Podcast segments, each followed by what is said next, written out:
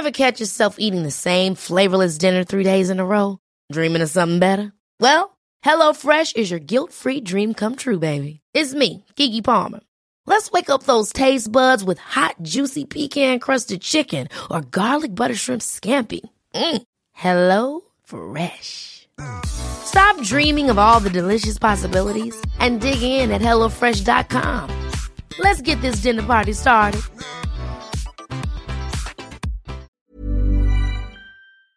Bonjour à tous, c'est Bertrand, votre coach web. Bienvenue dans ce nouvel épisode du podcast, l'épisode 200. Oui, oui, un contron, 200e épisode. Alors, euh, pour le 200e épisode, je vais pas faire de bilan, comme j'ai fait dans l'épisode 100, moi, hein, je vais pas faire de rétrospective, les meilleurs épisodes ou quoi que ce soit.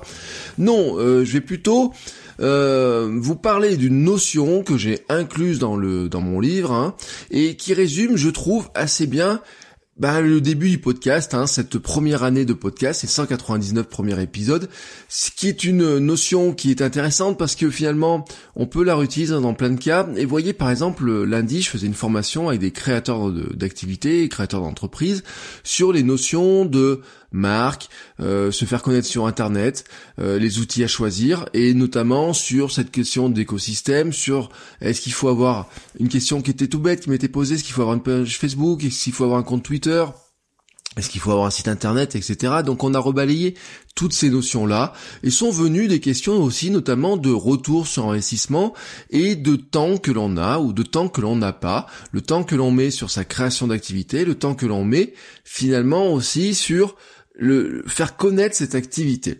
Alors, ça m'a rappelé une réflexion que j'ai mis dans le bouquin et qui était une réflexion économique qui avait été faite par Robin Sloan, qui avait observé la création de contenu sous l'angle de deux notions qui sont le stock et le flux. Le stock en économie est une valeur statique, hein, le flux est une valeur dynamique en fonction d'une durée. Alors, je vous prends un exemple. Si je fais une photo aérienne d'une plage, je peux compter exactement le nombre de personnes en train de prendre un coup de soleil à ce moment-là. Ça, c'est du stock. Et si je me place à l'entrée de la plage, je peux compter le nombre de personnes qui arrivent et qui partent de la plage pendant une heure. Ça, c'est le flux. Ça marche pour des notions économiques. Et ce qu'il montrait, ce qui est intéressant, c'est que ça marche aussi pour une question de création de contenu. Autrement dit, le flux sont les statuts sur les réseaux sociaux, c'est-à-dire ce sont les mises à jour quotidiennes, et même plus que quotidiennes, qui rappellent aux gens que vous existez. Le stock, c'est ce qui est durable, c'est-à-dire le contenu que l'on produit qui sera toujours aussi intéressant dans deux mois, deux ans qu'aujourd'hui.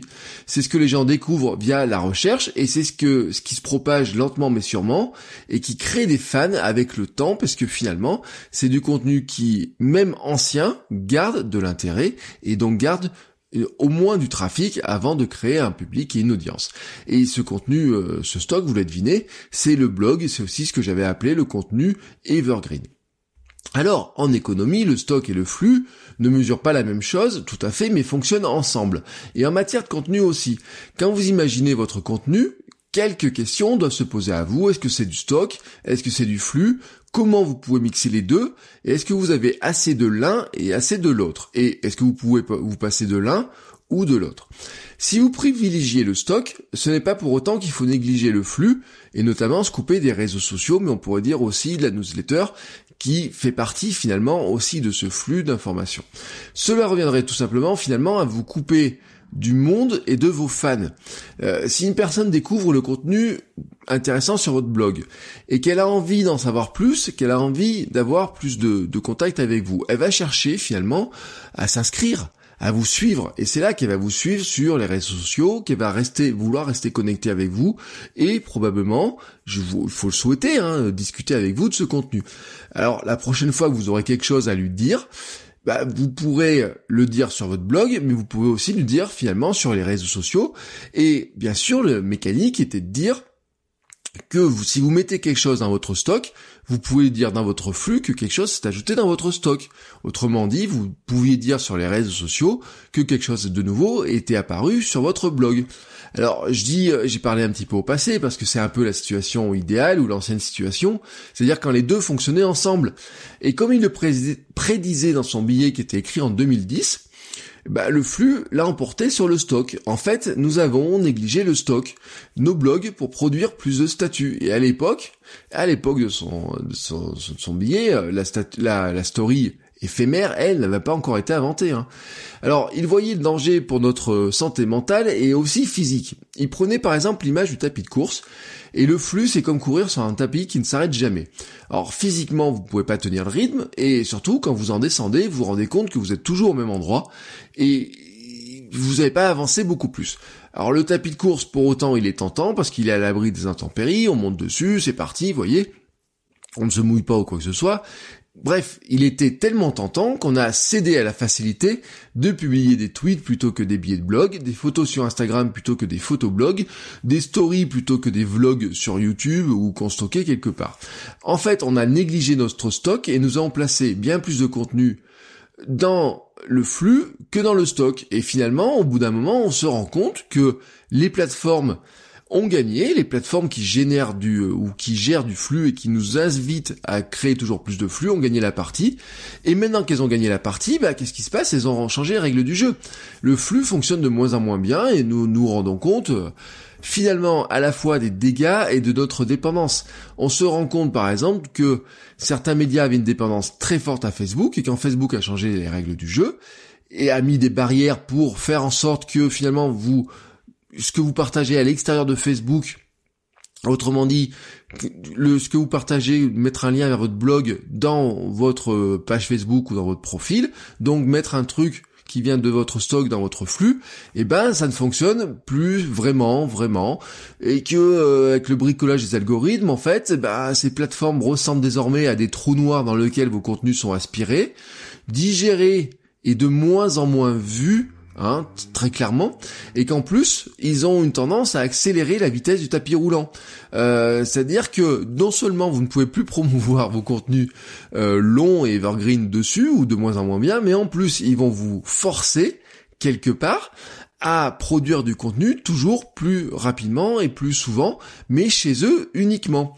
Alors il y a quelques années, on avait un schéma de contenu qui fonctionnait parfaitement bien, hein, et qui était qui correspondait en plus à un schéma de contenu minimum viable. Soyons clairs, c'était on publiait un tweet avec une idée, on l'a transformé en billet de blog avec les retours, les discussions, et ce billet de blog alimenter d'une manière ou d'une autre d'autres contenus plus fournis comme des articles de presse, des livres, etc. On avait ce schéma-là, c'est-à-dire que finalement le tweet pouvait être une première ébauche. On se rendait compte qu'on avait d'autres choses à dire et ces autres choses à dire, et ben qu'est-ce qu'on faisait? On, on, finit, on, on, prolongeait finalement ce qu'on pouvait dire ailleurs, sur un blog ou quoi que ce soit. Ça marchait il y a quelques mois encore, il y a quelques années, ça marchait bien. Le piège du tapis roulant, en fait, a cassé ce schéma parce que, en accélérant, il nous a poussé à publier toujours plus. Et souvent, en fait, on s'est rendu compte qu'on publie plus et de meilleure qualité dans son flux que dans son stock. L'exemple d'Instagram est vraiment très parlant. Au début, les photos de la grille n'étaient pas très belles. Au début, il faut se rappeler qu'Instagram, on publiait des photos avec des espèces de filtres Polaroid, et quand on regarde ces premières photos, même la qualité et la taille des photos, c'était pas, pas franchement très beau.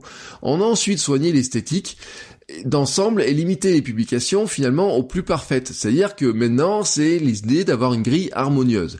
Alors, Instagram, quand même, s'est dit, il faut quand même garder une certaine facilité de publication. Ils ont copié la story crade de Snapchat. Et au départ, eh ben, on a utilisé effectivement la story pour publier des choses qui étaient rapides et très adaptées à l'éphémère. C'est-à-dire c'était du vite fait, vite publié, vite oublié. Mais on se rend compte désormais que des influenceurs créent dessus des contenus de très haute qualité qu'on met de plus en plus de temps, que c'est... Euh, il euh, y a un storytelling qui se fait derrière, que c'est travaillé, qu'on met de plus en plus de temps pour le faire. Et la conséquence de ça, c'est qu'en fait, on passe désormais de plus en plus de temps à produire du contenu pour le flux, mais en y mettant le temps et l'application que l'on prendrait pour faire du stock. Et comme le temps n'est pas extensible, eh ben on publie de, de fait de moins en moins de stock. On en vient même à dire que finalement ça ne sert plus à rien d'avoir un site, un blog, que dans ce schéma-là des blogs ont été fermés ou ont été abandonnés. Bref, on est prisonnier de ces plateformes de flux alors que quelque part on a un contenu important et intéressant qui pourrait qui pourrait être dans le stock. Un truc qui m'énerve au plus haut point, ce sont les fameux threads sur, Twitter, ces fameux fils. Quelqu'un qui fait 25 tweets pour raconter une histoire, sérieusement, ça peut finir sur un blog. Ça va sur un blog, même si c'est, euh, même si c'est sur un blog sur Medium ou je sais rien quoi, parce que bon, Medium, on pourra en discuter, mais ça peut très clairement aller sur un blog. Pourquoi s'embêter à prendre un texte découpé en 25 bouts et le mettre sur Twitter passer une heure là-dessus pour un truc qui va disparaître au bout de deux jours. Moi, voilà, très clairement, il y a une question qui se pose. Est-ce qu'on peut revenir en arrière? Est-ce qu'on peut faire marche arrière? Je ne dis pas c'était mieux avant, mais je pose la question de se dire, est-ce que finalement, quand on réfléchit à ça, on peut pas revenir à une tendance plus ancienne, plus, j'ai envie de dire, euh, réfléchir sur une, une notion finalement de je sais pas si c'est du retour sur investissement ou quoi que ce soit, mais c'est de revenir aussi à, un truc qui est de dire il y a des endroits où on est propriétaire du contenu, il y a des endroits où on l'organise comme on veut, il y a des endroits où on peut le garder son contenu comme on veut. Il y a discussion sur le bouton éditer un tweet par exemple est magique. Peut-on éditer un tweet? Non. Il y a des milliers de gens qui attendent qu'on puisse éditer un tweet, mais Twitter n'ajoutera peut-être jamais cette fonctionnalité-là. Sur votre blog, si vous estimez qu'un vieux billet et n'est pas tout à fait périmé mais qu'il faut le mettre à jour, vous pouvez le mettre à jour. Alors, est-ce qu'on peut revenir en arrière? C'est une vraie question. Il serait tentant de récupérer tout son flux et de refaire du stock. Alors techniquement c'est possible, et pour certaines publications, en fait, on pourrait tout récupérer. Euh, on peut récupérer un archive de son Instagram et l'inclure dans son blog hein, très facilement. Alors, euh, le résultat serait probablement un peu lourd, hein, et le résultat, surtout, serait, je pense, aléatoire. Euh, si on mettait des milliers de tweets sur son blog, ça serait probablement assez peu pertinent et je pense même très indigeste hein, finalement pour le lecture, pour le lecteur.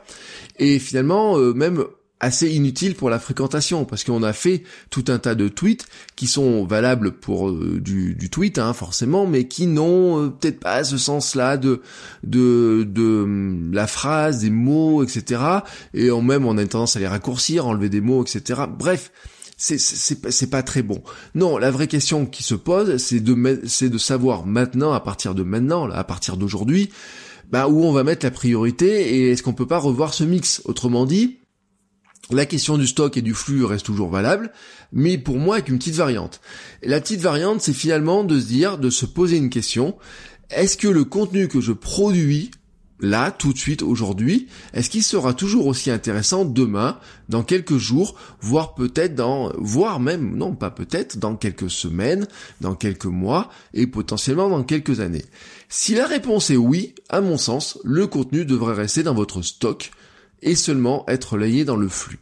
Si votre réponse est oui, donc pour moi, ça doit finir dans votre blog, dans votre site, quelque part où ça peut avoir une vraie durée de vie. Si la réponse est non, et si par la nature des choses, le, le message que vous mettez vous dites ouais dans 10 minutes, un quart d'heure ou demain, de toute façon, il n'a plus aucun sens. Dans ce cas-là, oui, vous pouvez le mettre dans votre flux, vous pouvez le mettre sur les réseaux sociaux, mais à mon sens, peut-être que ça vaut pas le coup de passer une heure pour produire un tweet ou une heure pour faire juste un petit message autour d'une photo éphémère dans votre story. Voilà, c'était ma réflexion du jour.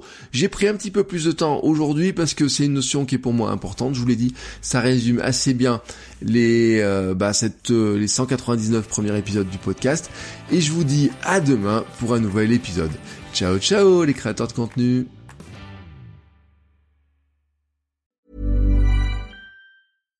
Catch yourself eating the same flavorless dinner three days in a row? Dreaming of something better? Well, HelloFresh is your guilt-free dream come true, baby. It's me, Kiki Palmer. Let's wake up those taste buds with hot, juicy pecan-crusted chicken or garlic butter shrimp scampi. Mm. Hello Fresh. Stop dreaming of all the delicious possibilities and dig in at HelloFresh.com. Let's get this dinner party started.